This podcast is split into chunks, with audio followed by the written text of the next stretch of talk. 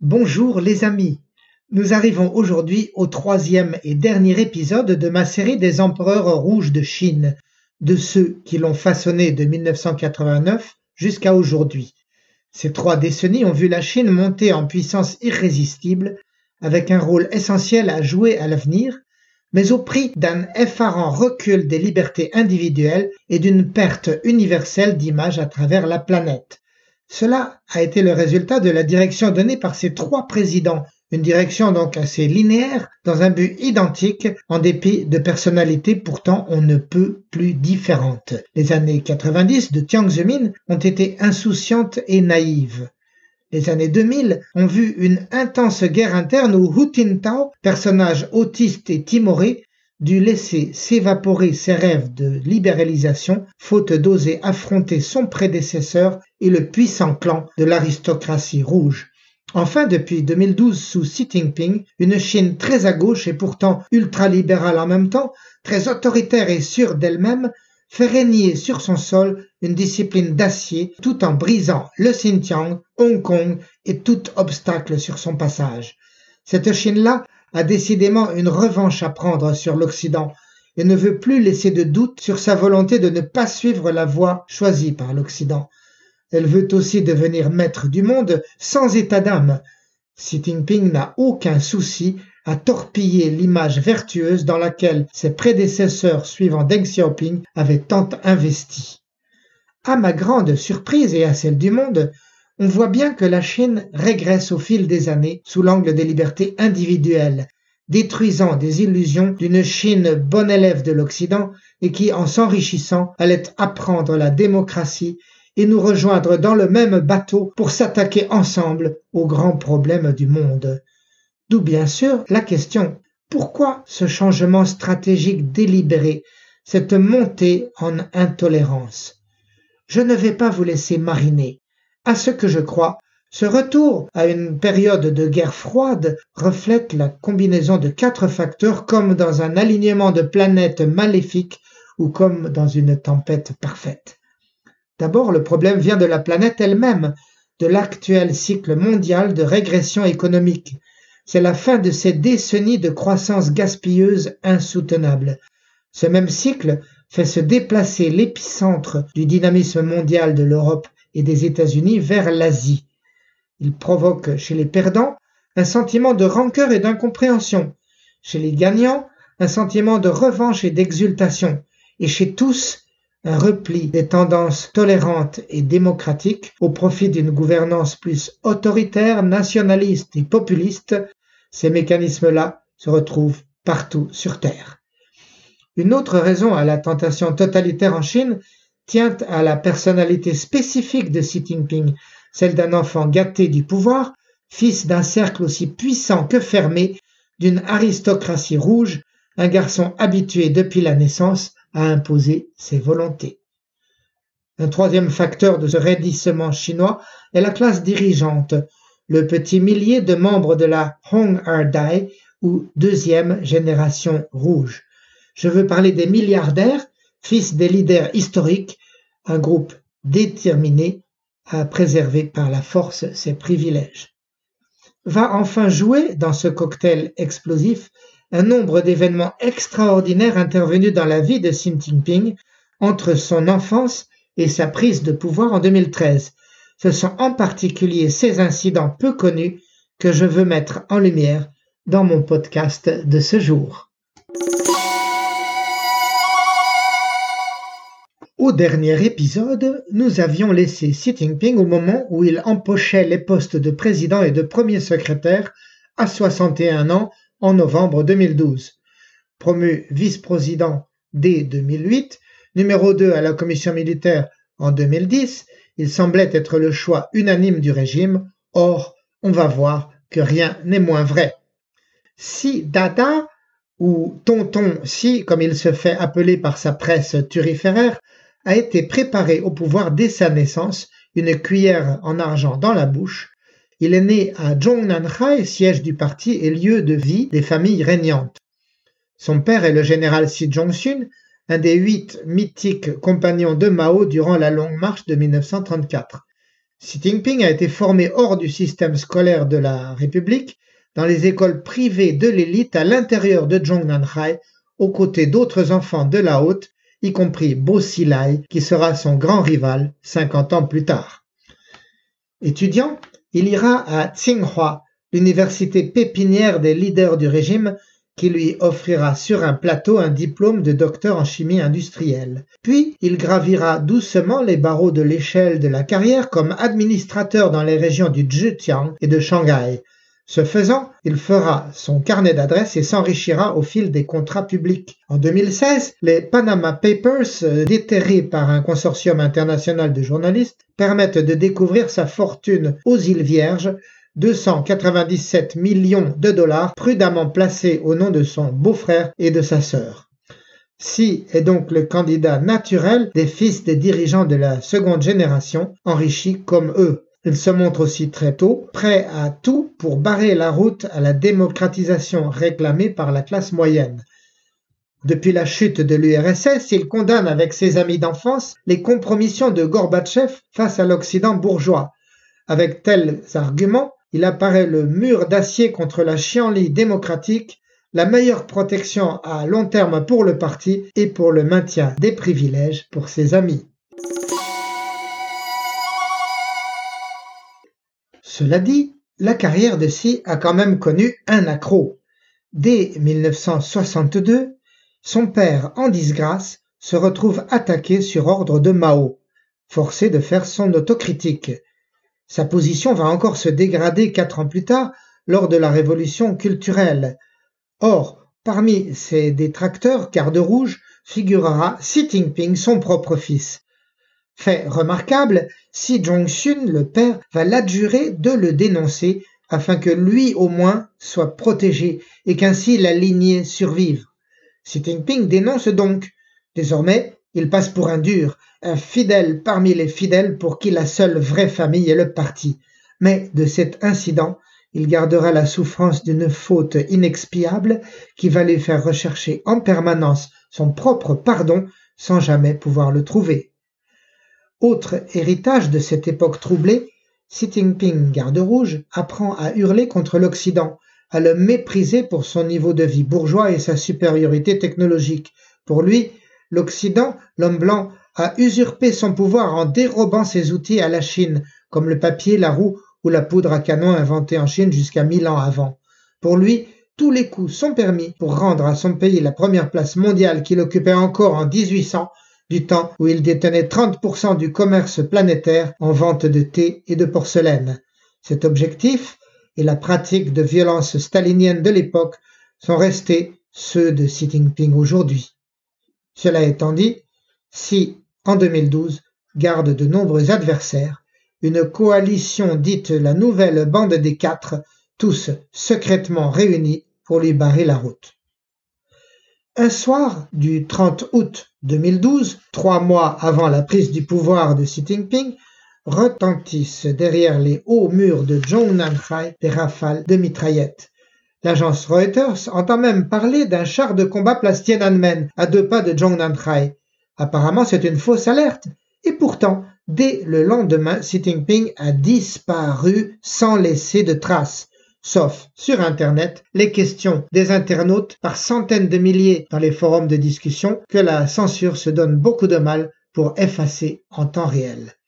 Comme un diable en boîte, Xi Jinping réapparaît 15 jours plus tard, sans aucune explication donnée. Et pourtant, ce qui s'est passé a toutes les apparences d'un attentat contre l'imminent nouveau président, lequel n'a dû son salut qu'au 36e stratagème du livre du même nom, un manuel antique de stratégie militaire dont l'ultime truc consiste à prendre ses jambes à son cou quand tous les autres moyens sont épuisés et quand l'armée ennemie s'avance.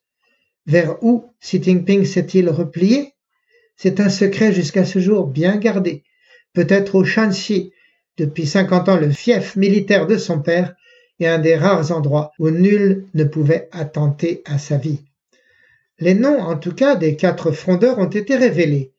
Guo Boxiong, le patron de l'armée, Choi Yong-kang, celui de la police, Ling Tihua, le bras droit du président sortant Hu Jintao, et surtout Bo Xilai, le maître de Chongqing, la plus grande ville de Chine avec 35 millions d'habitants, et le rival de Xi dans la course au pouvoir suprême.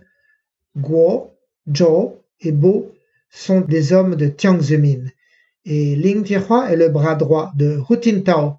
Tous les quatre sont donc lieutenants des deux derniers présidents. Pour Xi Jinping, le danger était terrifiant. Ce que nous dit l'histoire en tout cas est qu'à peine aux affaires, Xi Jinping s'est donné pour première priorité de faire enfermer ses quatre ennemis à perpétuité.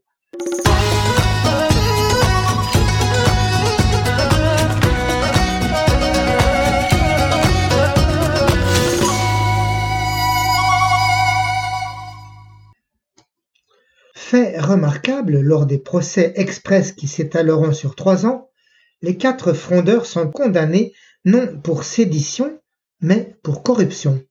C'est pour éviter de montrer les profondes cassures au sein du parti et pour maintenir la fiction d'un parti aux mains propres dont on purge de temps en temps les rares brebis galeuses.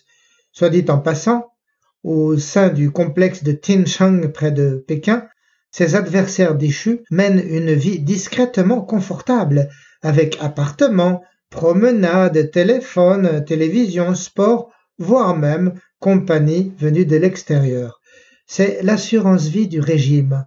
Entre leaders, on se traite bien, car tout le monde sait ça. Le leader d'aujourd'hui peut devenir le condamné de demain. En 2013, un historien français va proposer une relecture amusante mais stimulante du film qui vient de se dérouler sous nos yeux. Xi Jinping est comparé à Louis XIV encore enfant. À 13 ans, le jeune monarque, sous la régence de sa mère Anne d'Autriche, avait été frappé par la fronde des grands seigneurs du royaume, inquiets des réformes annoncées, et il avait dû, avec maman, s'enfuir de Paris le temps que la situation repasse sous contrôle. Une fois roi, il avait puni les princes trop capricieux et surtout créé de nouveaux organes de pouvoir pour circonvenir le Parlement. En Chine, Xi Jinping va lui aussi s'empresser de déconnecter les groupes de travail du comité central, tactiquement remplacés par des commissions centrales composées d'hommes d'une fidélité à toute épreuve. Ce faisant, Xi Jinping va donc rompre avec 60 ans de direction collégiale que même Mao et Deng Xiaoping avaient dû respecter. Désormais, plus de vote au groupe de travail du comité central, c'est la commission centrale qui délibère et Xi Jinping qui tranche et dirige seul. D'ailleurs, dès lors, même Li Keqiang, son premier ministre libéral qu'on lui avait adjoint, ne décide plus de rien. Au fil des ans, il sera même question d'abolir ce comité central, soupçonné d'avoir prêté soutien au complot. Ce n'est pas encore fait, mais la question n'est pas tranchée. De même, comme Louis XIV avait construit Versailles par la suite pour y rassembler la noblesse et la contrôler, Xi Jinping est en train de bâtir à 140 km au sud de Pékin Xiongnan, ville futuriste qui devra regrouper les administrations et le quartier général du parti, tous réunis sous sa main de fer. De même, à peine opérationnel, Xi Jinping rétablit le culte de la personnalité mise au rencard après Mao. Il se donne aussi un slogan, celui du rêve de Chine, histoire de faire le plein de satisfaction populiste et nationaliste auprès des citoyens, leur faisant oublier l'absence d'élections et de transparence dans la vie politique. Xi Jinping avait promis de frapper les mouches mais aussi les tigres. Les tigres, ce sont les grands princes du régime mais aussi les grands capitalistes émergents tels Jack Ma, le fondateur d'Alibaba, dont la santé politique est ces derniers temps plus que précaire. Les mouches, ce sont les cadres subalternes. La campagne anticorruption dure encore, et elle a été immensément plus loin que la nouvelle bande des quatre. Toutes les provinces ont été touchées par la police de vérification de la discipline. Toute l'armée et la police. Au total, en 2020, plus de 100 000 cadres ont été arrêtés, rétrogradés ou blâmés pour fait de corruption. Il s'agissait de supprimer partout dans l'Empire toute opposition au nouveau maître. La corruption pourtant n'a pas disparu, mais elle s'est contentée de changer de forme devenant invisible. Aujourd'hui comme hier, pour inscrire son fils dans telle école, pour obtenir telle opération rapidement à l'hôpital ou pour éviter la prison, un pot de vin reste indispensable. Il se passe simplement, plus que jamais, sous la table. Une fois ses adversaires éradiqués, Xi Jinping s'est fait octroyer les pleins pouvoirs et cinq ans après son arrivée, il a fait voter au Parlement croupion l'abandon du plafond de dix ans à son mandat. Il peut donc régner à vie sans avoir plus besoin de se chercher un héritier, ce sera lui-même. Puis Xi Jinping a imposé au monde un plan dit Made in China 2025 qui vise au rattrapage accéléré par les grandes entreprises d'État dans les euh, dix principales industries de l'avenir, du microprocesseur à la nanotechnologie. Pour pouvoir vendre et produire en Chine, les sociétés étrangères sont tenues de céder leurs secrets industriels. D'ici quatre ans, Xi Jinping veut donc que son pays sache produire les puces électroniques, les avions, les centrales nucléaires, les cabines spatiales et les voitures électriques pour son marché intérieur et pour l'étranger à prix moins cher. Au plan militaire, Pariant sur la passivité du président Obama, Xi Jinping a conquis et militarisé sept îlots des Philippines à 1200 km de ses propres côtes. Paris gagné, Obama n'a pas bronché. Déjà des pays comme le Cambodge ou le Laos sont entièrement sous son influence, presque comme des provinces supplémentaires. Puis Xi Jinping brise l'autonomie de Hong Kong, intimidant la population par une loi de sécurité terrorisante au Tibet et au Xinjiang, territoires minoritaires qui se rebellent facilement, il fait régner la terreur, mettant en camp un million de Ouïghours, soit 10% de cette population, et faisant stériliser, selon une agence de l'ONU, la plupart des femmes en âge d'enfanter. Bref, le moment est venu, face à un Occident paralysé par la crise du Covid, pour débarrasser Xi Jinping des problèmes qui freinaient sa montée au pouvoir. Xi Jinping a fait poser un corset d'acier sur la production littéraire, cinématographique, dont toutes les œuvres doivent être visées avant d'être tournées, puis révisées avant de passer en salle. Une chose de bien dont il se targue est d'avoir fait disparaître dès 2020 la pauvreté dans le pays, en déplaçant par millions des populations enclavées, en accélérant l'adduction d'eau et d'électricité, il a amélioré l'air du pays en faisant interdire la culture sur brûlé et le chauffage au charbon remplacé par l'électricité. Même si les paysans se plaignent discrètement d'un coût de la vie accru et d'un système qui accélère l'exode vers les villes. Conclusion, Xi Jinping est le premier empereur socialiste qui a su fermer derrière lui la porte de l'alternance pour devenir le chef unique du parti unique. Pour autant, l'homme de la rue est-il d'accord? Probablement pas pris qu'il est sous un chômage qui monte en flèche, exaspéré par les 700 millions de caméras à reconnaissance faciale dans les rues et par le crédit social qui évalue sa note de moralité en fonction de sa docilité. Mais pour Xi Jinping comme pour la police, ces grognements ne sont pas bien graves, tant le silence reste garanti par la main de fer sur la presse et les tribunaux sous son contrôle.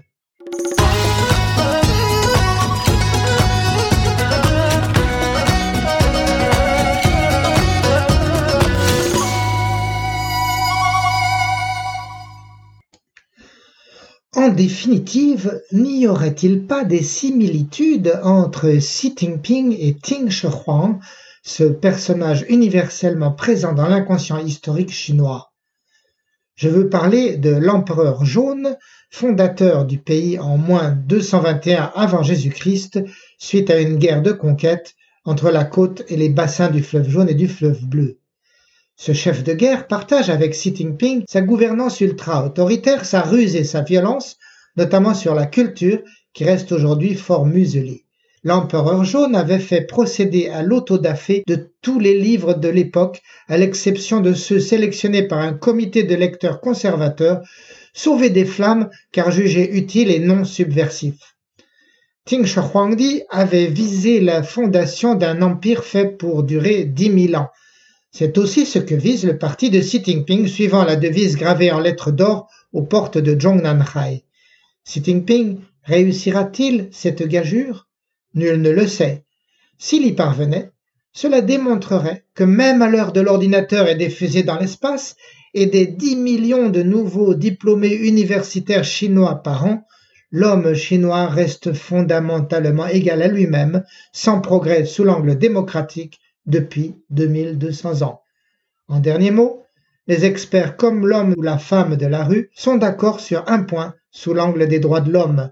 Rien en Chine ne changera tant que restera aux manettes Xi Jinping, le plus grand dictateur chinois depuis Mao Zedong, son maître à penser et l'homme qui l'admire. À bientôt, les amis!